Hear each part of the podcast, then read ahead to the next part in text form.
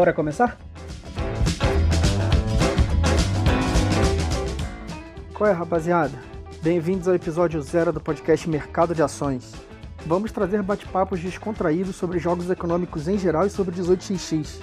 Eu sou o Cláudio, o host do programa, mas eu não tô nessa luta sozinho não. Bem-vindo, Toledo. E aí, vamos falar de vários joguinhos que tem muito e muito dinheiro. E aí, Fernando, você tá bem? E aí, pessoal, beleza? É, eu sou o Fernando, sou novato aqui no, no mercado de jogos econômicos, mas bora nessa empreitada aí. Dá oi pra galera, Lucas. Opa, beleza? Eu sou de Minas Gerais, né? Então, apresentando o estado dos trem. Nós quatro temos níveis diferentes de experiência com o jogo. Acho que isso vai acrescentar bastante no bate-papo que vocês vão passar a acompanhar agora. Sobe a música aí e vamos começar o programa.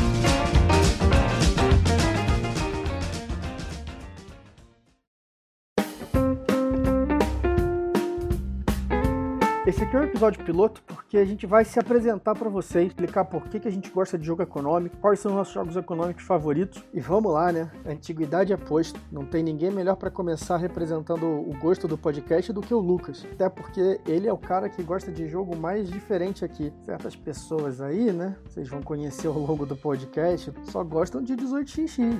O Lucas não é um desses. Então, Lucas, por que, que você gosta de jogo econômico, meu amigo? Na verdade, é até engraçado porque por um bom tempo eu não, não gostava muito, não. Comecei, né, nos Jogos Modernos, 2009, com Tigres Eufrates, até hoje é um dos meus preferidos, mas eu, por, alguns anos, eu não tinha o menor interesse em jogos econômicos, eu achava que não tinha como ter a menor graça, né, jogo economia, coisa mais sem tudo. Tinha lido muito sobre o, aquele primeiro jogo do, do né, o Antique, e eu procurei por muito tempo esse jogo, eu nunca achava ele, até que teve uma vez que um cara me ofereceu numa troca um Imperial, que é do mesmo cara, né, meio cético, ah, mas tá oferecendo e vamos pegar. Foi uma primeira vista, assim. Obviamente, né, como comumente acontece com o Imperial, né, a primeira vez a gente jogou como se estivesse jogando War, o que foi um fracasso, a forma mais eficiente de se perder nesse jogo é jogar com War. Deu aquele clique, né, quando comecei a entender o que estava acontecendo, aí eu viciei, né. Essa ideia, né, de controle por ações, né, lá são, são títulos, né, você compra títulos em cada país, quem tem mais títulos controla aquele país, os países vão mudando de mão, né, ao longo do jogo, foi uma coisa que me impressionou bastante, de repente eu passei a gostar da coisa. Com trens, né, primeiro que me interessou bastante mesmo foi o Steam, né? Houve uma época, depois de comprar muito jogo que eu me arrependi, às vezes me guiava pelo ranking no BGG, que não necessariamente era o que eu gostava e tudo, comecei a tentar ser um pouco mais é, racional, assim, nas minhas compras, né? Até que o jogo não é uma coisa muito barata. E aí, nessas, uma que uh, foi a minha primeira compra depois que eu passei a racionalizar mais a coisa foi o Steam, né? Do, do Martin Wallace. Eu lembro que tinha lido muito sobre ele, tinha gente que falava que ele era o melhor, tinha gente que gostava mais do Age of Steam, mas foi um jogo que eu gostei muito, né? Primeiro jogo de trem mesmo, assim, envolver essa questão de construção de rotas, né? E, de certa forma, econômico também, só não tinha questão de ações. Mas depois eu acabei pegando também aquela expansão, né, para o Steam, que tem ações também. Steam Barrels. Isso, exato. Eu brinco, só eu e a mãe do Martin Wallace gostam dessa expansão. Parece que ela não faz muito sucesso. depois dele, né, veio o Chicago Express, que eu gosto demais também, que é um jogo assim, muito inteligente, assim, é um jogo que tem muitas ramificações estratégicas que você faz, e é um jogo curto, né? É um jogo que você joga em 40 minutos ou menos, às vezes. Eu acho, Lucas, que você tá queimando pauta aqui, hein? É, pois é, eu tô chegando lá, tô chegando lá. Vamos mudar? Deixa o Fernando falar agora. Eu acho que o que me trouxe para os jogos econômicos aí foi essa, essa sensação de, de ficar rico, que a gente acha que, vai, que é fácil, mas não é, né? É praticamente que nem qualquer outro jogo de tabuleiro, você, você, você quer ter uma experiência ali que você não vai ter, não vai ter na, na vida tão fácil. Então, você poder gerenciar uma companhia de trem, você gerenciar um país, escalando a montanha do, do jogo, acho que é esse sentimento aí que, que me trouxe para os jogos econômicos. Toledão, quer, quer avançar aí? Uma coisa que eu posso dizer assim para mim aqui, que me pega nos jogos econômicos, é que todos eles são interativos, né? Não existe jogo econômico que não tem uma boa interação entre os jogadores, né? Não tem aquele euro que os caras ficam jogando sozinho, cada um fazendo tua casinha. Não existe isso no jogo econômico. Eu acho que é uma das principais características que me, me chama a atenção, que uh, aqui no meu grupo a gente gosta muito de jogo interativo, né? De que é Mary Thrasher, gosto de joguinho de guerra, dar porrada no outro. Os jogos econômicos caíram bem aqui, né? Porque também oferece um outro tipo de interação que pode ser igualmente agressivo. E aqui foi a mesma coisa, começamos com um Power Grid, acabou sendo assim uma boa entrada. E do Power Grid já fomos para é, 1846, né? E dali foi ladeira abaixo. Mas é para mim é isso aí, cara, é interação. A palavra-chave é interação. Cara, até parece que foi de propósito, que eu fiquei logo depois de você, porque o meu, meu fundamento pro jogo econômico, na verdade nem é só pro jogo econômico não, é para qualquer jogo de tabuleiro. Tem que ter interação forte. Cara. Se for para jogar joguinho, cada um faz sua coisa, porra, eu jogo videogame que, que é muito melhor para jogar sozinho, sacou? Eu gosto de jogo econômico por causa disso. Tem que ter um cara fazendo uma ação que, que vai impactar no outro, por conta disso você vai ter que planejar de novo. É, vem uma jogada que você não estava esperando ali. É, eu gosto muito de joguinho com o dedo no olho e tal, jogo de mecânica de traidor, jogo de negociação. Então tem vários jogos econômicos que puxam isso. Você, sei lá, você dá um bloqueio no mapa, você destrói a empresa do outro cara, você rouba a venda dele. E isso daí me deixa feliz pra caramba. Eu posso até não ganhar o jogo, mas se eu conseguir interagir bem com alguém durante uma partida, é, se aquela partida me fizer ficar 100% atento nela ali, pensando o que, que eu vou fazer, tendo que reagir à ação dos outros, eu digo que a minha diversão tá garantida.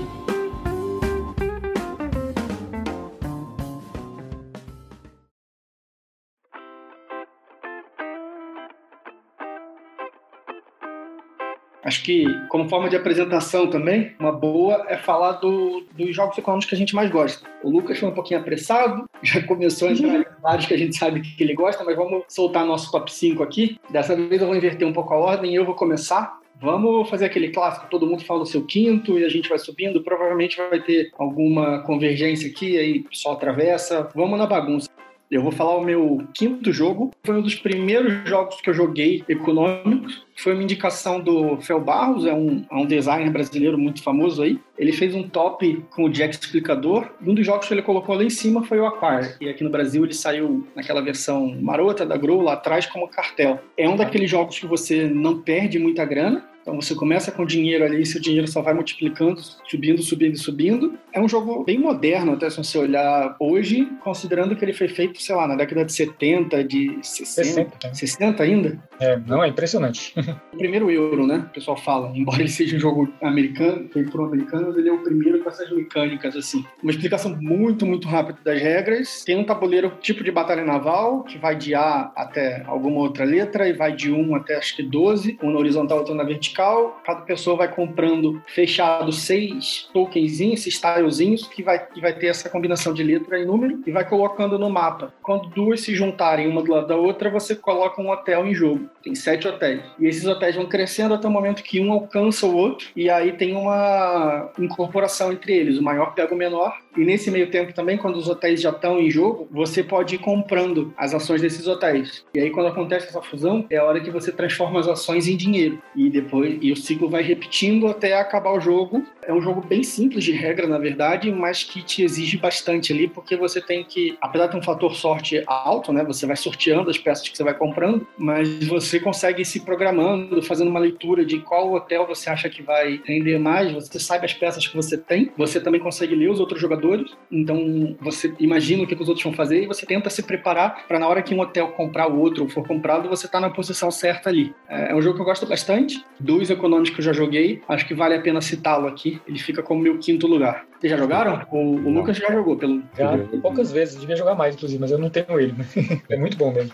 Vou passar para o Lucas agora para ele falar qual é o quinto jogo dele. Bom, meu quinto, então, seria o Arte Moderna, né? Saiu como Modern Art também na, na edição mais recente. Ele é um, um, jogo que aparentemente, assim, é muito simples, né? Um jogo de, de leilões. Você tem variações diferentes de leilões e cada pessoa recebe uma mão de, de cartas, cada um representa uma pintura que você vai leiloando em, em modos de leilão diferentes, né? Tem leilão aberto, todo mundo dá lance do jeito que quer. Tem leilão, cada um dá só um lance e dá uma volta na mesa. Tem leilão, as pessoas dão um lance fechado, com a mão fechada, todo mundo revela ao mesmo tempo quem pagou mais. E ele é interessante, assim, porque ele é um jogo basicamente sobre especulação, né? Porque você vai vendendo suas pinturas e no final de cada rodada você vende de volta para o banco. Só que o que diz o quanto que valorizou as pinturas é simplesmente o quanto que elas foram leiloadas naquela jogada. Isso é meio que cumulativo, né? Você tem quatro rodadas, um jogo que está entre os três primeiros, né? Os que mais foram leiloados, vai para seguinte, né? Então ele acumula o preço da rodada anterior mais o dessa. Então no final pode valer muita coisa, mas também se passar uma rodada sem estar entre os três primeiros, ele não vale mais nada, né? Então é, é muito de especulação mesmo. Então é um jogo muito de leitura dos, dos outros eh, jogadores. Tem essa questão de que a única moeda que você tem no jogo, né? Você usa tanto para comprar suas coisas como até o score final. As cartas que você tem na mão no final do jogo não valem nada, né? Você tem que fazer mais dinheiro com aquilo que você ganhou no começo e você faz isso tanto vendendo bem né, os seus quadros, né? Quanto comprando coisas que você acha que vai valorizar e no final da rodada de fato acontece. Então é um é. jogo também de regras super simples, mas que eu acho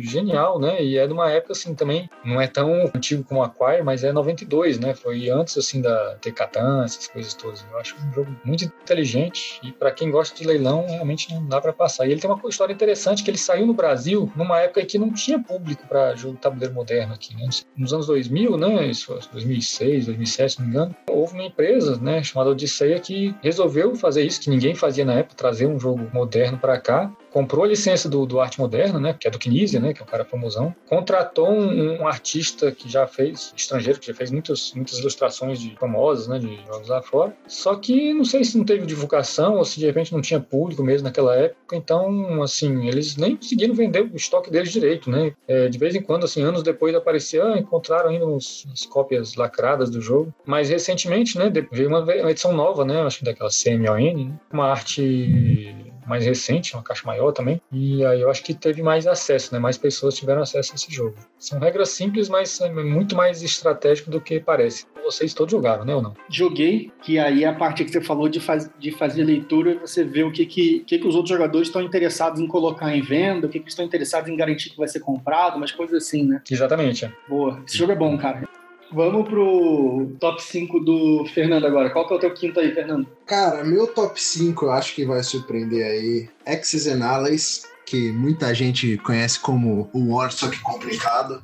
É um jogo de 1980 e pouquinhos aí, acho que 81, 82 a, a primeira edição dele. Um jogo, embora seja mais voltado para guerra, coloco ele também bem como um econômico aí. Quem olhar no BGG também vai acabar encontrando ele na categoria econômica, principalmente como aliado resolver que quer ganhar pela produção, você tem essa possibilidade. E não é uma possibilidade que foi pensada depois. Quando você joga, você vê que você pode realmente escolher jogar tropas um contra o outro, ou você pode focar em pegar territórios que tenham mais produção e ganhar economicamente do, dos seus coleguinhas. Como as tropas também têm, têm custos diferentes e ele acaba, ele acaba mesmo, mesmo você tendo que, que equilibrar isso. Você querendo colocar umas tropas para segurar seus territórios, ao mesmo tempo não querer gastar todo o seu dinheiro para poder produzir mais dinheiro no, no turno seguinte. Para quem não, não conhece aí o, esse jogo, ele recentemente, não tão recentemente, mas já teve umas quatro ou cinco edições, acho que é mais recente de 2010 ou 2012. Se trata sobre a Segunda Guerra Mundial, onde você controla todos os, todos os frontes da, da guerra, né? Você controla tanto a parte na terra, quanto no ar, quanto no, na água. Para quem gosta de qualquer um dos dois gêneros aí, tanto econômico quanto jogo mais de guerra, eu acho que é uma boa recomendação.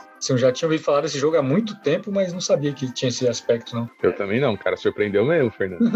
eu, você começou a falar, eu falei, ó, o cara queimando o podcast no primeiro episódio. Pois é, né? Falando, falando jogo errado.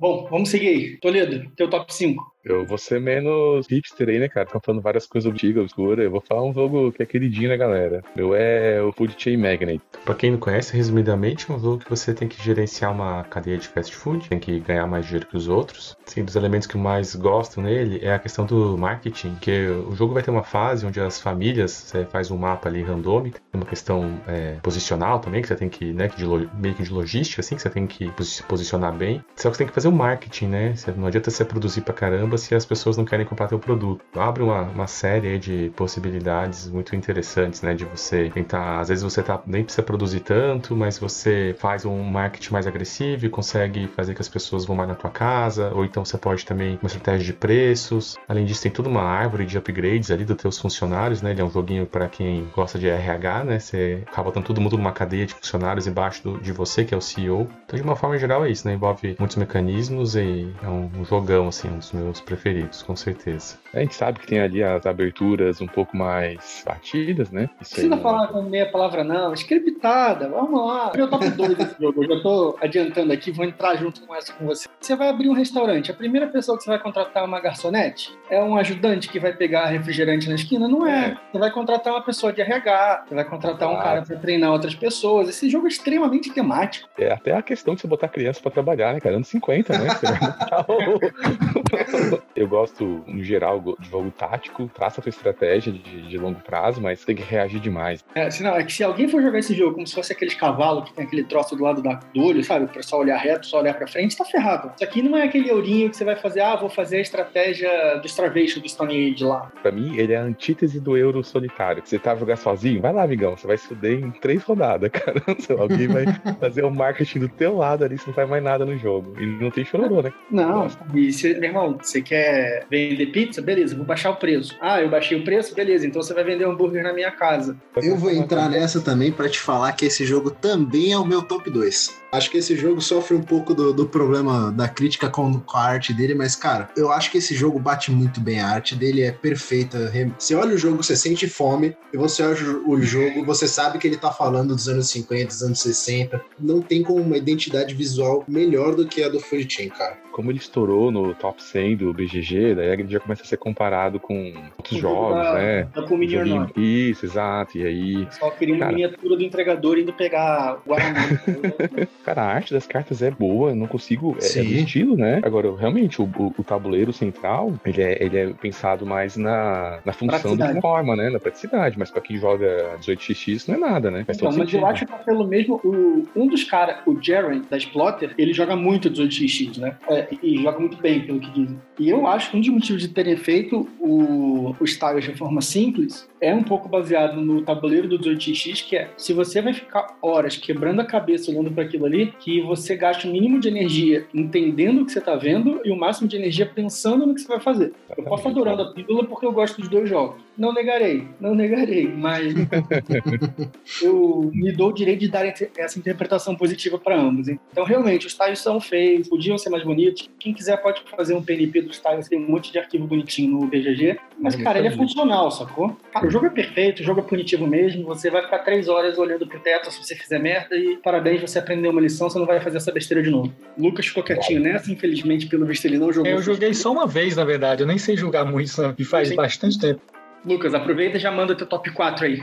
Agora tava difícil ordenar as coisas, né? E além disso, eu fiz uma trapacinha aqui, né? Porque para não tava querendo botar mais de um 18x aí, mas botar um para representar eles, que daí eu ganho mais espaço para falar de outro jogo. então, representando os 18X aí, eu vou ter o 18RHL, né? Que atualmente tem sido meu preferido. Assim. E esse é um, é um jogo que eu acho interessante, porque existe toda aquela discussão, né, dos jogos que são mais baseados na parte de mercado, mais na parte de rotas, e esse coisas interessantes nas duas coisas, né? Ele tanto tem muita coisa para você resolver e brigar no mapa, né? Porque ele tem uma, um rio que atravessa de cima a baixo, que você só pode atravessar em quatro lugares do mapa e pode se bloquear nesses lugares. Você tem umas rotas especiais para você completar ali, se você conseguir. Você pode juntar é, mina de carvão com siderúrgica, que dá uns bônus. Então, tem muito desses quebra-cabeças para fazer com rota, mas a parte de mercado é interessante também, porque ele mistura tanto aquela questão do que seria a diferença do 46 para os do estilo 30, né? Que, aqueles que você tem que capitalizar a empresa toda uma vez, né? Depois que você compra seis ações, ou cinco, se for 89, ela ganha toda a receita. Ou como o 46, que comprou a primeira ação do presidente, a empresa já está aberta e cada ação a mais que for comprando ali do tesouro da empresa, ela vai ganhar dinheiro. Esse os dois, na verdade. Então, você começa o jogo na forma parcial, mas chega uma fase do jogo que aí já, já muda para integral. E ele tem o mercado 2D também, né, que é aquela coisa que a empresa valoriza e desvaloriza tanto na questão de vender ação quanto quanto paga e tudo. Então, ele é um jogo que não é super ultra complicado de regra, né? Assim, tem alguns que, que complicam tanto que eu meio que desanimo, mas também ele tem uma, as coisas que ele acrescenta em relação aos mais básicos de todos, né, que eu consideraria né, o 30 e o 89, se você não for para aqueles que simplificam mais que isso, como o Poseidon, Eu acho que ele tem um balanço muito bom de acrescentar né, essas curiosidades a mais, assim, mas sem puxar muito mais em relação às regras. Né? Escolhi esse para representar, mas assim, entendendo que é, seria né, os, os 18x como um todo. Aí eu só fiz essa trapaça para poder falar de mais jogo. É, você foi malandro porque você falou de um 18x. Acho que vai ter 18x na lista de todo mundo aqui. Nem foi proposital, mas que bom que foi assim. Vou deixar para falar do, do meu do G18x no, no meu momento aqui. Eu não vou fazer igual eu fiz no Food Chain, não. Mas se alguém quiser entrar agora, a gente entra. Não, também vou deixar para falar no momento dele.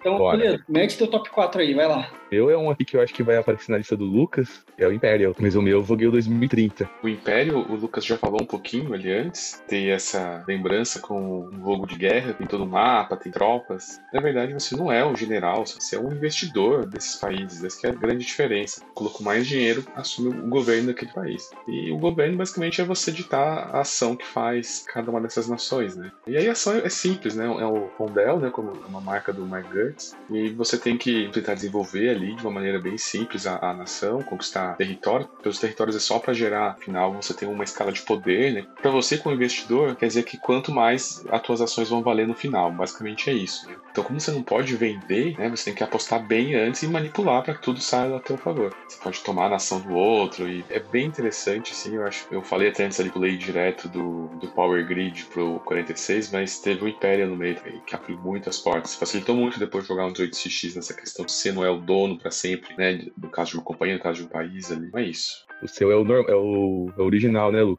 Exatamente, mas eu, eu, não joguei o 2030 ainda, então nem, eu nem tenho como comparar. Mas parece que é quase igual, né? É, muda pouca coisa, né? Assim, diz que o mapa é mais disputado no, no original. Tem a, a, forma como funciona aquele negócio de você pular posições no rondel é, é, é, é mais custoso no 2030, justamente para segurar aquele negócio que no clássico tem muito de quando você vê que você tá bem, você já vai correndo ali para fazer taxação, investimento, taxação, investimento para fechar o jogo com você na frente. É, eu, eu aproveitando, vou pular aqui também, esse também é o meu top 4 aí, o Imperial 2030. Também não joguei o, o original, por isso que eu coloquei o, o, 2030 direto. E seguindo aí a linha do Lucas, como ele disse, são, são muito parecidos, você também, Toledo, falou. É, é um jogão, mas realmente quem, quem, quem, quer, quem vai achando que é o War e quer duas tropas em 16, 16 territórios, não, não, não vai dar certo não. Tenho impressão, posso estar enganado, o fato desse, desse ter sido um jogo que quando saiu ele foi super bem avaliado. Eu lembro que quando eu comecei a acompanhar o BGG, que foi 2009 para ele, ele ainda era top 50. Mas ele decaiu muito assim dos anos para cá e, e, eu fico pensando se não é muito pela própria tendência que, de certa forma, existe hoje, porque o mercado está tão absurdamente saturado, as pessoas estão jogando tantos jogos, né? Tem que conhecer já da primeira vez, né? Que eu acho que tem sido mais comum aquela coisa: você joga uma vez o jogo, tira uma conclusão sobre ele e passa para o seguinte. E esse é um jogo que, se você nunca jogou nada parecido, né? Assim, você vai ter uma boa impressão com a primeira partida, né? A minha primeira partida ela nem terminou. Aquela coisa, a gente nunca tinha jogado nada nem próximo daquilo, né? Então então a gente estava meio que fazendo exército, brigando com os outros, sem entender que o que move o jogo para frente são os investimentos, né? As, as, as, taxações e tudo. Então eu fico pensando de quantas, quantas pessoas não tem por aí que de repente achariam esse jogo espetacular, mas jogaram uma vez, acharam a menor graça nele e desistiram e passaram para o seguinte, né? Que eu acho é. que hoje, com uma oferta imensa de jogos que a gente tem aí, isso talvez seja é, até Dificilmente quem, quem não gosta de um jogo hoje em dia joga ele de novo. A graça dos jogos econômicos, pelo menos é o que eu vejo, onde que vocês vão concordar, é jogar, tomar uma surra, aprender, melhorar, ganhar e descobrir que, putz, vai perder de novo e é ver que os jogos são muito amplos, né? Uh, e tem vários jogos que, que não são assim. Então o pessoal vai pegar, vai jogar, vai, vai quebrar o jogo, como dizem, e vai pro próximo. Ou nem vai quebrar, vai jogar três vezes e, putz, vai ter um novo jogo na capa do BGG, o cara vai lá e compra. E aí um monte de jogo clássico, antigo assim, tá só caindo no ranking. Imperial também é, é acho que 2006 o primeiro, 2007, e o, o segundo, 2030, é, é acho que 2010, não é? É por aí, não, não são jogos que, se você parar pra pensar, são antigões. A gente mesmo trouxe jogos aqui de 80, 90 e então 2010 não, não tá tão longe assim da, da memória. Mas são poucos jogos de 2006, 2009 que duram até hoje, viu, Fernando? Tem, eles têm mérito por isso, sabe? O, o Fernando, vamos seguir. O trem tem que trocar de estação aqui. O seu top 4 é o Imperial também, é isso? É Imperial também. Então vou eu pro meu top 4 aqui. Meu top 4, ele é um jogo que o Lucas queimou um pouco pauta antes. Ele é o Steam. É um jogo do Martin Wallace. É um jogo de trenzinho. Eu gosto muito. Esse até tem. Os meeples dele são trenzinhos. É, o Steam é um pick-up and delivery, ele nem é necessariamente um jogo econômico. A principal característica de um jogo econômico para mim, e de novo, eu não estou sendo nem um pouco acadêmico aqui, se você olhar no BGG a descrição vai estar diferente do que eu estou falando, mas é o que eu considero como jogo econômico. É você ter X dinheiros, você ter que multiplicar isso durante o jogo para terminar com mais do que os outros. É, é, isso que eu acho que o jogo econômico bom é. O Steam ele não é bem assim, porque ele tem ponto de vitória, mas no final das contas, você transforma dinheiro em ponto de vitória, você pega empréstimo, custa ponto de vitória, você está usando ponto de vitória como dinheiro ali. E, o que, e você tem todo um mecanismo de avançar, de evoluir, você tem meio que uma cadeia ali de, de produção, você tem que melhorar o seu trem para o trem chegar em novas cidades, para o trem poder pegar o cubo de uma cor e levar naquela cidade que, que pede aquela cor. Então você tem uma questão de logística também, que, que é um tema que para mim é muito ligado a, ao jogo econômico é um jogo que me faz pensar bastante, e principalmente aqui nesse ponto, que é o que vocês comentaram um pouco do, do Imperial. É um mini 18x. Ele te dá um pouco da ideia que você vai desenvolver bastante quando você jogar é, os jogos de trem mais pesados. Então, me diverte muito. E por fim, embora eu tenha jogado poucos jogos do Martin Wallace, eu acho que o Martin Wallace é um cara que, que merece ser citado num podcast de jogos econômicos, né? Ele tem vários jogos, ele trabalha bastante esse tema. Eu nunca joguei o Age of Steam, é uma falha que eu preciso resolver, mas o Steam que eu joguei, eu gostei bastante. Você jogou também, né, Lucas? Você comentou logo no começo. Tem sim, eu gosto muito dele. Eu tenho o base, eu tenho uma expansão que tem os mapas para quantidades de jogadores diferentes. E tem esse Steam Barrels, né? Que ele inclui um mercado de ações, que é bem, bem legal, porque é uma forma de mercado de ações como valoriza e que eu nunca vi em nenhum outro jogo, assim. Não é parecido com os 18x, não. Tem a ver com a ordem com que as companhias pagam bem naquela rodada. E é um jogo bacana, né? Eu também não joguei o Age of Steam, infelizmente, né? Conheço muita gente que diz que ele é bem melhor que o Steam, mas eu já gosto muito do Steam. Tem que reconhecer de fato. Não, o Martin Wallace ele tem muita coisa interessante, né? Tem o Brass, né? Eu acho que o Martin Wallace tem problema com o banco na vida dele. É, pois é, né? Aconteceu alguma coisa, porque todo jogo dele você começa, você tem que pegar empréstimo e você começa devendo, né? Ô, Toledo, fala o teu top 3 aí. Pô, então vou continuar no tema, cara. Meu é o Age of Steam, o jogo pra adultos daí. Alfinetada gratuita. Eu, eu não joguei o Steam, cara. Eu não sei se essa é a diferença, né? Se os outros são menos punitivos, porque você é extremamente, né? Você errou ali as primeiras jogadas, é, não tem volta, cara, e você é engolido, né? Porque é uma bola de neve. Eu acho que várias dessas características que vocês falaram aí é o, é o que move o jogo, né? A questão do, da logística. Uma logística que não faz sentido muitas vezes. Às vezes você tem que fazer a pior rota para ganhar mais dinheiro, né? Mas é isso aí, cara. Isso aí, com, considerando todos os mapas, considerando essa versão lindona que saiu da agora aí, Deluxe, é meu top 3. Eu vou ser olhudo agora, vou eu passar meu top 3 aqui. Meu top 3 é o Power Grid. Cara, Power Grid foi o primeiro econômico que eu joguei. É o mais, era o mais fácil, talvez ainda seja encontrado aqui no Brasil. É um jogo de leilão. Você tem que comprar usina de energia, aí você faz um contrato com uma cidade e depois você tem que comprar os insumos. E é nessa parte de comprar os insumos que o jogo tem uma dinâmica, para mim, sensacional, porque o preço é de uma forma pré-programada, mas ele dá uma flutuada, então ele simula uma oferta e demanda ali que, que me encantou, cara. Eu já joguei Power Grid várias vezes, já joguei em alguns mapas diferentes e, putz, é um jogo muito bom. Você tem que marcar os jogadores também, mais ou menos saber ali qual é a usina que os outros estão comprando, você entra no leilão às vezes só para aumentar o valor curto muito jogar Power Grid. Não sei se está no ranking de alguém, se vocês já jogaram, não querem acrescentar, mas. Joguei uma vez só, mas assim, eu, dessa vez que eu joguei, eu joguei, eu gostei bastante, mas ele me deu essa impressão de que é um jogo que se eu tivesse tido a oportunidade de ter comprado ele na época, de algum amigo próximo que tivesse, provavelmente ia ter virado um dos preferidos, mas não foi por falta de oportunidade mesmo. Acabou que até hoje eu só joguei uma vez, mas eu, eu gostei do que vi. É, cara, o, o Power Grid é um jogo que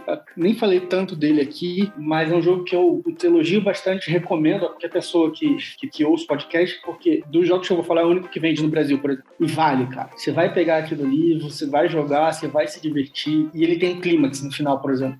Quando chega no final ali, para ver quem ganha esse jogo, apesar do, do meu axioma ali de que eu gosto de jogo de quem ganha, quem, quem tem mais dinheiro no final, no Grid não necessariamente é isso. É quem ilumina mais cidade no final, mas ainda assim tem aquela briga de chegar na cidade primeiro e tem que pagar, e às vezes falta dinheiro, e você viu que você deu um a mais no lance anterior, ou você comprou uma porcaria de um carvão que você não ia precisar o jogo ele, ele exige fazer uma matemática ali forte, sacou? E eu gosto de jogo assim, tem que pensar. Eu acho que o pessoal critica um pouco ele, a questão lá de inversão de turno de, de ó, né? Que você, você tem que jogar meio que com o pé no freio no começo do jogo ali, o meio, para saber a hora certa de acelerar e, e ganhar, né? Você não pode sair disparado, né? Ele tem um mecanismo para dar uma equilibrada, que é quem está iluminando mais cidade, ou seja, quem já está mais da frente no jogo, vai ser o último a comprar matéria-prima, então você vai comprar as matérias-primas mais caras. E o É, último a botar cidades também, né? Você é o último em duas das três ações do jogo. Acho que você é primeiro no Exatamente. para iluminar e para comprar matéria-prima, para botar cidade e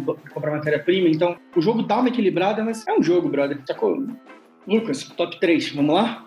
O meu já foi repetido, né? O meu, meu 3 seria o Imperial. Olha o host não fazendo o trabalho dele direito. Só sobrou Fernando, o meu. top 3, vamos lá. Meu top 3 aí é o 1846 da série 18XX aí, que, que a gente já falou ao longo aqui do podcast diversas vezes. Como um introdutório é um bom jogo, como um jogo intermediário é um bom jogo e como um jogo para quem já sabe jogar bem também é um bom jogo. Ele é bem versátil, né, embora mude muitas das regras do tradicional 30, né? Não sei se. Acho que acredito que ninguém aí tenha colocado o 46 específico, mas tenho certeza que deve ter 18xx aí ainda para ser falado. Tem umas mecânicas aí que, que fogem um pouco do, do- da série do 18xx, mas no geral é, é um jogo que nunca vou negar uma partida. Sempre, sempre tenho pelo menos duas ou três dele abertas, jogando online, jogando com planilha. Como dá, a gente joga. Isso foi o meu primeiro, né? De verdade, digamos assim, né? Porque eu, por muito tempo, 18x era uma coisa que eu lia, assim, lá no BGG, achava curioso, achava interessante, mas acho não, isso nunca vai ser coisa pra mim, né? Um jogo que tinha todo aquele terrorismo, né? De durar muitas e muitas horas, né? De ser muito Uhum. motivo. Nossa, nunca que eu vou conseguir achar gente com quem jogar esse jogo. Eu falei, não, eu- aí eu fiquei sabendo que tem esses de entrada, né? E na de entrada o pessoal fala muito do, do, do Poseidon, né? Peguei e gostei demais, assim, dele, né?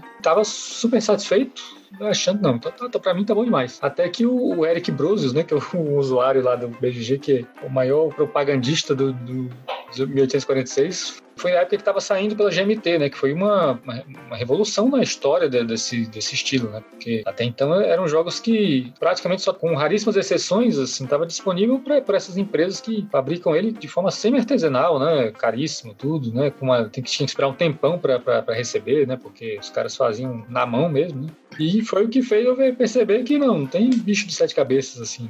Perfeitamente jogável com meus amigos e tudo. Obviamente não consigo jogar tão rápido quanto o Eric Brosius lá, que padrão deles, até quando tem novato na mesa, é duas horas de jogo, nunca mais do que isso, né? E quando são só entre o- a, a panelinha deles lá, é coisa de uma hora. Às vezes jogam uma atrás da outra, né? Mas ainda assim, não sendo tão rápido assim, foi um jogo que eu vi que, não, perfeitamente razoável, não tem que ficar com medo desse bicho, não. Vale a pena. É, meu primeiro 18x também foi 1846. Acho que, pelo mesmo motivo de maioria aqui, é, foi vendido pela GMT, era fácil de comprar. Eu joguei, tomei, tomei uma surra pra variar. Foi a mesma coisa do Food Chain, aliás, que eu não cheguei a comentar antes. Os dois jogos. Eu joguei, tomei uma surra, cheguei em casa e comprei. É, porque eu perdi, mas gostei. E jogar 1846 foi quando eu entrei na caverna. A gente vai explicar um pouco dessa caverna em algum momento. Mas, putz, é um jogo muito bom. É um jogo que você tem várias frentes de batalha. Falo mais sobre 18x daqui a pouquinho. Vamos lá. Eu também, foi a mesma situação. Consegui comprar um da GMT, né? Foi o primeiro que eu joguei também. Foi, assim, meus jogos preferidos por muito tempo. Depois de conhecer os, o lado mais financeiro, eu acabei percebendo que eu gosto mais deles, né? Isso, mas não tiro o, o brilho desse jogo. Um jogão. Eu só realmente, hoje em dia, prefiro os da escola mais financeira.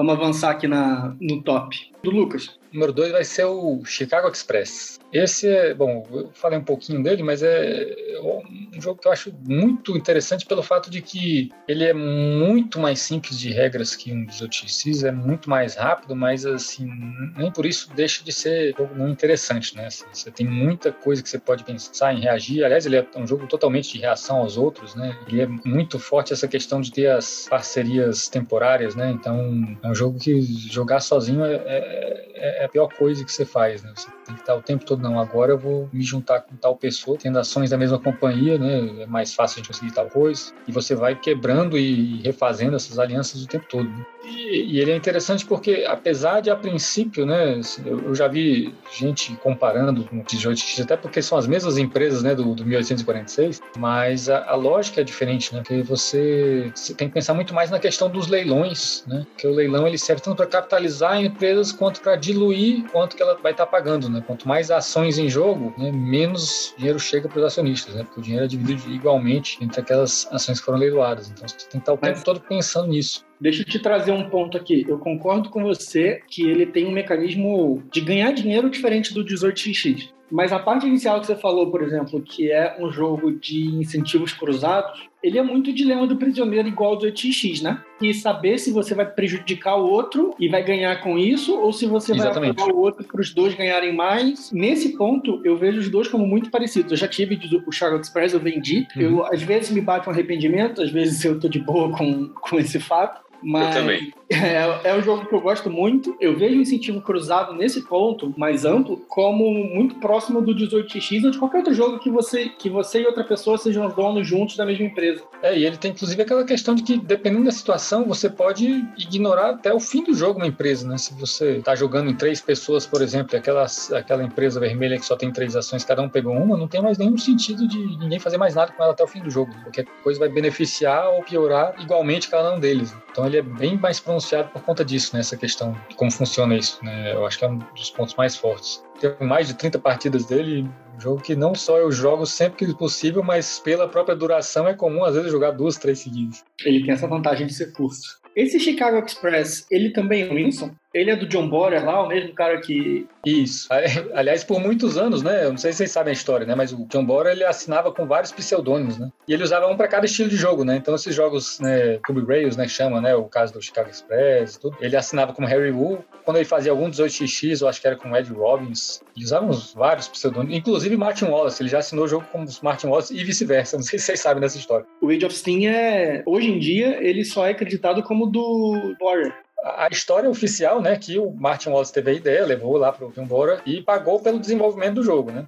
Mas o, o, o Bora disse que na verdade, assim, o trabalho todo foi ele que fez, né? Então, assim, tem toda uma É. disputa de quem que teve mais mérito aí, tanto é que, Deu por treta. conta disso, que eles nunca mais fizeram nada juntos, né? Eles trabalhavam, eles faziam várias coisas, não não foi só o Age of Steam, né? Eles tiveram outros jogos. Tem que, na verdade, é uma pena, né? Porque eu acho, agora que eu sei que um monte de jogos que eu acho fantásticos são do John Borer, né? Que eu vejo que como os dois se somam, né? Porque o Martin Wallace tem umas ideias muito boas e, e o, Bo, o Bora e os amigos dele, eles têm talento para desenvolvimento, né? Tornar as regras cada vez melhores e tudo, que é uma coisa que às vezes o Wallace falha, né?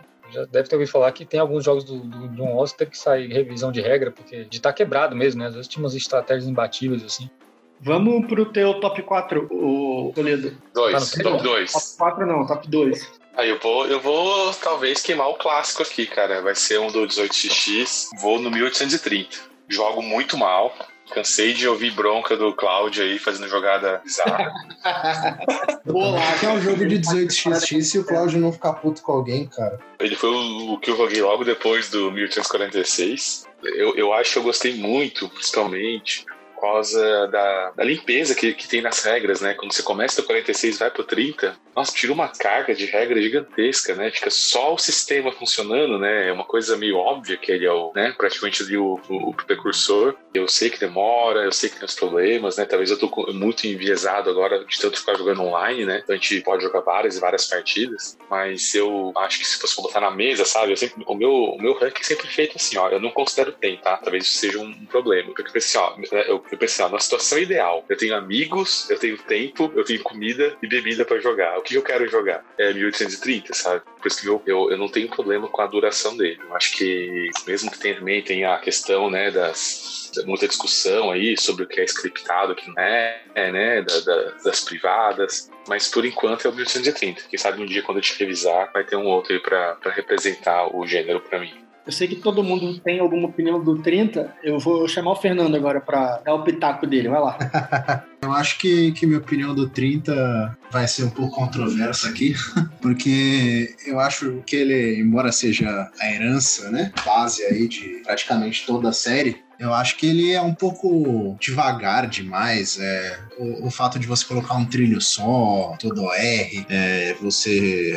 aquele leilão batido onde todo mundo já sabe que preço que vai pagar em todas as privates, ainda mais quando está jogando com duas, três pessoas que sabem o que estão fazendo. É legal para introduzir a base da maior parte dos 18xx, mas acho que tem implementações muito melhores usando as regras do que o, o do originalzão, do 30. Eu, eu demorei, assim, pra, gostar do 30. Assim. Era um jogo que eu, eu, eu jogava mais porque tava disponível né? mas eu confesso que nas primeiras vezes eu não gostava, não. Era mais porque, não, esse aqui eu sei que é o clássico. Eu, é, na verdade, nem foi o primeiro, né? Mas é, na prática foi, né? 29, assim, é um jogo que hoje em dia ninguém joga mais, né? O que de fato fez ser famoso foi o 30 eu uh, não tinha aquela ideia, não. Eu, gosto é do, do, do, do 46, assim, jogo 30 porque eu acho que é importante jogar porque isso é uma coisa também, né? Porque como na prática quase tudo parte das regras do 30, né? Assim, são raros os que mudam tão completamente que não, não tem como tirar nada do 30. Você ganha muito pegando prática no 30 para aprender várias coisas, mas depois de um tempo, quando eu passei a ver o quanto de coisa interessante dá para fazer, é, aquela última partida, não sei se vai entrar no, nesse, nesse programa aqui, mas fazer tudo o que eu conhecia de, de, de truques e, e, coisas bizarras para se fazer para tentar reverter um mau resultado e conseguir. É aí que eu vi, não, esse realmente faz sentido esse jogo aí, né? né mais de 30 anos depois, ser tão bem considerado, tão bem avaliado. O Lucas até aumentou a nota dele lá no do. Aumentei, é. É para mim, o único defeito dele é, é, é e assim, é um defeito para mim, mas não para outras pessoas, é a duração, né? Assim, é um jogo que eu não cogito comprar hoje, que é aquela coisa, né? Eu, eu com os meus amigos aqui em Belo Horizonte, a gente gasta 3 horas e meia, 4 horas para jogar um 46, um 89, né? Eu imagino que com um, um 30 aqui ia durar, né? Mais 6 horas. A minha nota é considerando online também, tá, Lucas? Tanto que eu vendi a minha cópia do 30 também. Pois é. eu... é. Mas, assim, hoje em dia a única coisa que eu tenho para criticar em relação ao 30 é a duração. Não fosse por isso, eu acho assim, um jogo realmente um design não tem o que melhorar para o que ele se propõe, né? Depois disso foi vendo um monte de coisas a mais, né? Por acrescentadas, né? Que torna a coisa mais interessante também. Tanto na questão de manipulação de mercado, né? Você viu o 17, que é um desbundo total para quem gosta de manipulação de mercado, quanto para a questão das rotas, né? Essas, o que, que as empresas privadas podem fazer. Criatividade mil, né? Vulcão explodindo, que nem no 49. Revolução no, no 82. 30 realmente é, é um design assim que eu acho espetacular. Cara, vou te falar que isso é uma coisa que me incomoda um pouco também do 30, que é o fato de que se você se distrair um segundo assim, nunca joguei presencial, então não, se eu tiver errado, algum de vocês aí com a experiência do presencial pode me corrigir algum errinho que você ali, uma conversa cruzada, não esquecer, não prestou atenção e cometeu um deslize, você vai ficar as próximas três horas olhando a parede porque você foi imbecil e não, não conseguiu focar 100% ali. Quer uma madeira quentinha? Joga esse mesmo, cara. Tem que estar 100% atento. Falar que depois dessa última partida que terminou hoje da Copa lá, eu, eu, eu tenho um contra-exemplo muito bom, porque eu fiz um erro assim incrivelmente estúpido quando a partida começou. Eu fiz as contas para flutuar uma empresa, deu, deu 76. Daí, deve ter de, e tem o 67, né? Que é, é só o número invertido, cliquei errado, fiquei sem dinheiro para abrir a empresa, fiquei com o dinheiro parado por várias rodadas. Assim. Eu achava que estava completamente fora do jogo, mas foi tanta reviravolta que acabei ganhando a partida agora, né? Então, assim, eu acho que talvez porque teve erros de outras pessoas também, né? Se fosse o caso, né? Talvez eu não tivesse conseguido reverter. Mas é, eu acho que pela própria natureza, assim, não só dele, mas do.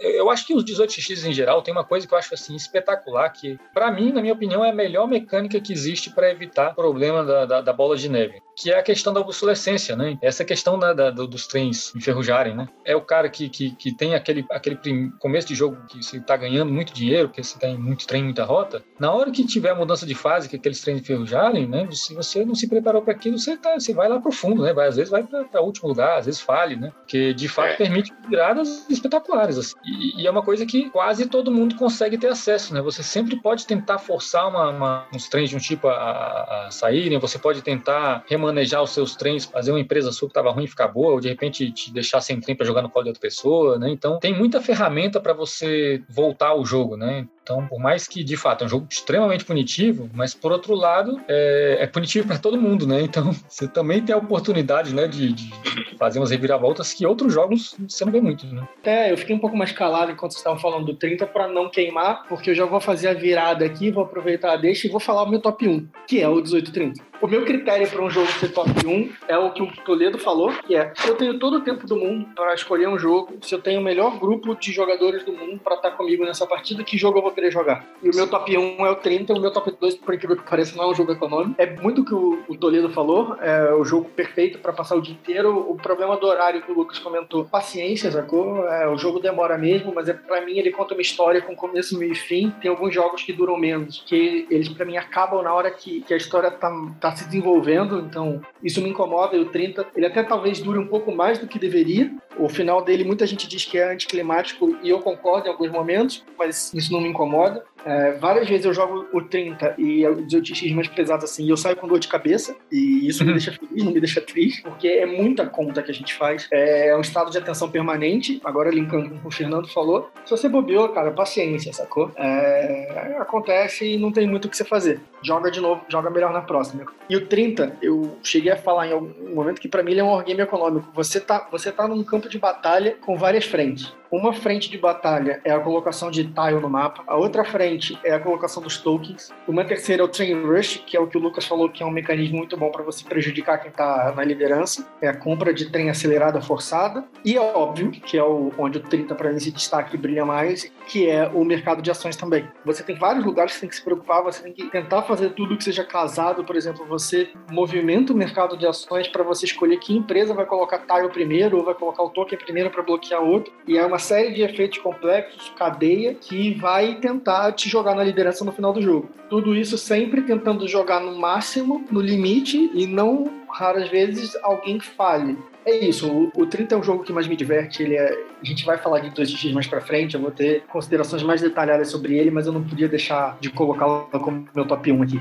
Vamos pro top 1 agora do Fernando? Meu top 1 é, vai ser um jogo também vai ser controverso, começando e terminando aí controverso. Esse daqui, para mim, implementa o 1830 melhor do que o 1830, que é o 1817. Tô indo agora para minha quarta e quinta partida dele, mas é um jogão, tem várias, várias empresas, é, o mapa é pouca coisa maior do que o do 30, tem muito mais da sacanagem, você pode aumentar o preço do, dos, dos empréstimos de propósito para ferrar o, alguém, você age com a companhia fora do, do turno, Acho que se, pegando aí um pouco do que o Claudio falou, se o, o 30 é um wargame financeiro, acho que o 17 é literalmente é uma campanha inteira militar. é. Ele real, realmente você, você luta pela sobrevivência de, com as suas companhias o tempo inteiro, está sempre devendo com a sua companhia, sempre pagando empréstimo. Você meio que vai montando sua companhia aos poucos, juntando peças das outras companhias. Então, ah, jogador A faliu, beleza, vou lá e compro a companhia dele porque tem um token ali que me interessa. Ou ah, vou comprar, vou ser hostil e derrubar a companhia de alguém para poder comprar todos os, os bens dela,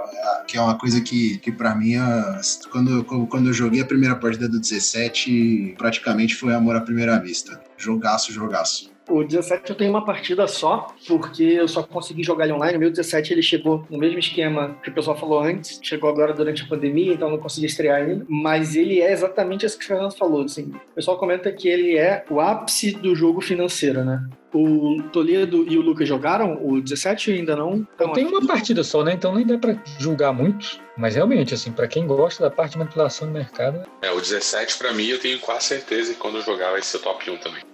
Aproveitar que o Toledo tá falando, pedir a autorização do Lucas pro Toledo ser o próximo a falar o top 1, e aí o Lucas fecha o nosso top 5 aqui do episódio inicial. Eu vou falar aqui, eu imaginava que ia cair no de alguém, e para mim é o Brás, do Martin Wallace. E não é a, a versão moderninha, não, é o, é o tradicional né, que agora é o Lancashire. Né? Acho que esse não precisa falar muito a respeito. Ele foi lançado aqui também em versão nacional, né, recentemente. Você passa ali na Revolução Industrial na Inglaterra. Tem um sistema muito interessante de você interagir, porque você tem é, você investe em uns tipos de indústrias, mas você não vai conseguir desenvolvê-la todas elas, né? Você precisa da interação com os outros, né? Por exemplo, você precisa ter uma, uma boa leitura ali da, do, do que está acontecendo na partida para ver a questão da oferta e da demanda. Você está precisando mais de ferro no lugar, de carvão, você está precisando de escoamento, você vai fazer um porco. Né? Isso força, então cria também aquela questão da interação natural. Para mim, assim, eu, eu Eu sei que é um, ele é mais para um euro do que para um econômico raiz, assim, mas eu acho muito difícil tirar ele do meu top 1 financeiro ainda, né, de econômico. Acho que o 1817, quando jogar, vai arrancar ele do trono, mas eu ainda tenho um carinho muito grande por ele, tá? Então, por enquanto, ainda é meu top 1. E já, já vi que eu estou aí também aí, né? Porque não aparecendo de ninguém. E duvido que vai ser top 1. Já vi o Claudio xingando uma vez. Você sabe que eu falo mal de qualquer jogo pro hobby, né?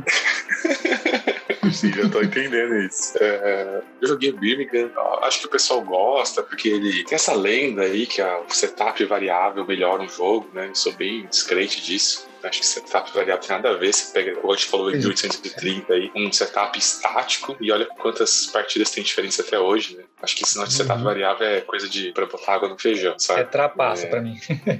Então é bacaninha ali, o Birmingham também é um bom jogo, mas eu ainda prefiro o tradicional, ele é mais apertado né? Ele dá para trancar mais o outro. E é isso aí. É o Martin Wallace, eu, eu entendo, respeito. Aquela ficha nova do jogo que é bonita pra cacete, mas não me pegou. Mas eu não negaria de jogar, não, entendo. Prefiro jogar outra coisa. É. Se for voto vencido, eu jogo, vamos lá. Eu tenho ele, eu gosto muito, mas eu não joguei tanto, assim. É, comigo acontece o contrário. É um jogo que eu gosto, né? Assim, joguei algumas vezes, mas é, comigo ele, ele demora uma, uma. Ele leva uma duração que às vezes eu penso, não, eu, com um pouquinho a mais de tempo eu jogaria um 89, um 46, aí eu acabo jogando esses outros. Braz é o quê? Duas horas e meia de jogo? Pois é, não é, sei se é algum rápido. problema com as pessoas que eu jogo, assim, porque tipo, a última vez levou três horas.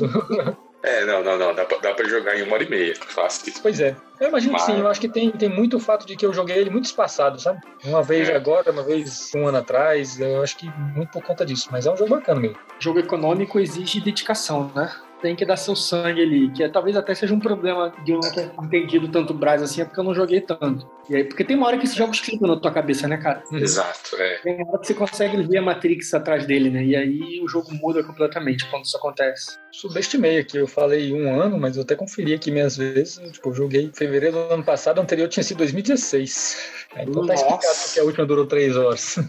é, você tem que jogar mais. Fala o teu top 1 aí, porque o seu top 1 você deve jogar bastante. Vamos lá.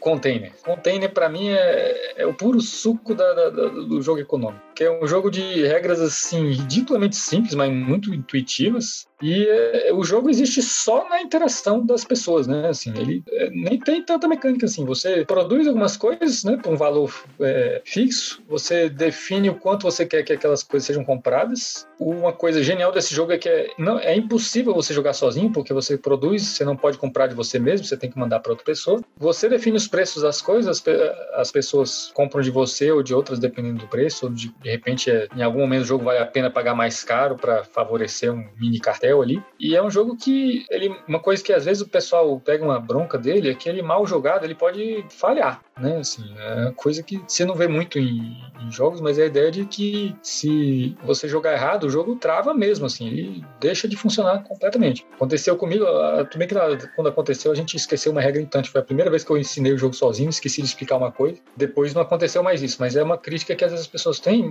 mas é, é, é justamente o que eu acho genial do jogo, é porque ele depende única e exclusivamente da interação entre as pessoas, né? Você está ali né, manipulando a oferta e a demanda, né? Você tem a última fase do jogo é um leilão, né? Essa é a única etapa em que de fato você pode jogar por você mesmo, digamos assim, ele é uma cadeia de produção, né? Cada jogador ele pode produzir coisas que são compradas por outros jogadores que colocam nos seus portos e cada um tem um naviozinho que pode catar coisa nos, nos portos dos outros para finalmente para uma ilha lá e vender. Né? E esse, essa venda é um leilão. Sendo que nessa última etapa é a única que de, que de fato você pode comprar coisas de você mesmo, digamos assim. Né? Se nesse leilão né, o lance máximo foi 15 reais, lá você pode, não, eu vou pagar isso e ficar com a carga para mim. Só que isso é muito desvantajoso, porque quando você vende para outra pessoa, você pega aquele valor e pega um subsídio de igual valor do banco. Então entra mais dinheiro na economia. O, o jogo vai ficando mais interessante interessante justamente na medida que vai entrando mais dinheiro na, na economia, porque você produz, você está gastando.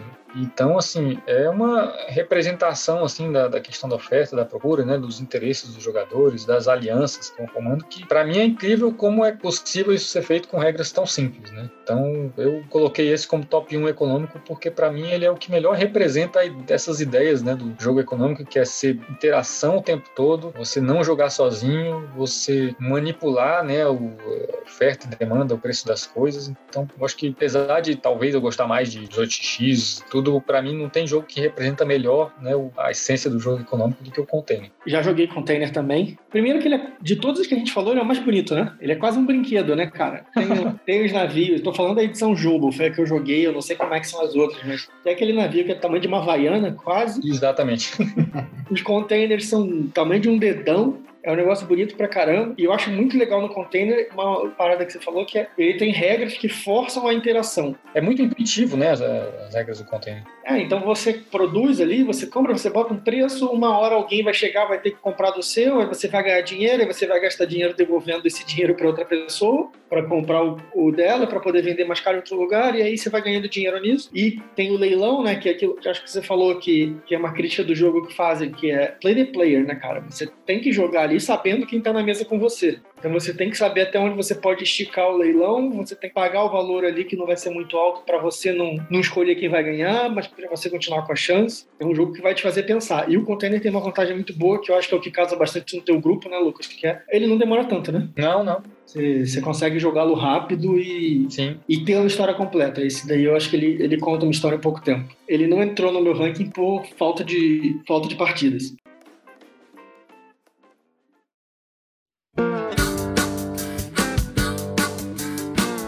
Esse top 5 a gente pode usando sempre. O meu, por exemplo, sempre muda. É, esse top 5 que eu fiz, na verdade, foi mais uma apresentação. Eu acho que o top 5 vale, assim, para quem ouviu o podcast até se identificar com a gente, né? E vai ver exatamente quais são os jogos que cada um falou que gosta. Ele vê, putz, esse cara tem um gosto parecido com o meu, ele pode entender mais ou menos a opinião de cada um. Porque se eu fosse fazer o top 5 real de jogo econômico, iam ser 5 18x, se duvidar. Então, beleza. Esse foi o primeiro episódio aqui do podcast Mercado de Ações. Eu acho que a gente só falou o nome logo no começo, a gente está falando de novo agora. A gente agradece quem quer que tenha ouvido e na próxima a gente volta com mais algum assunto interessante sobre jogos econômicos.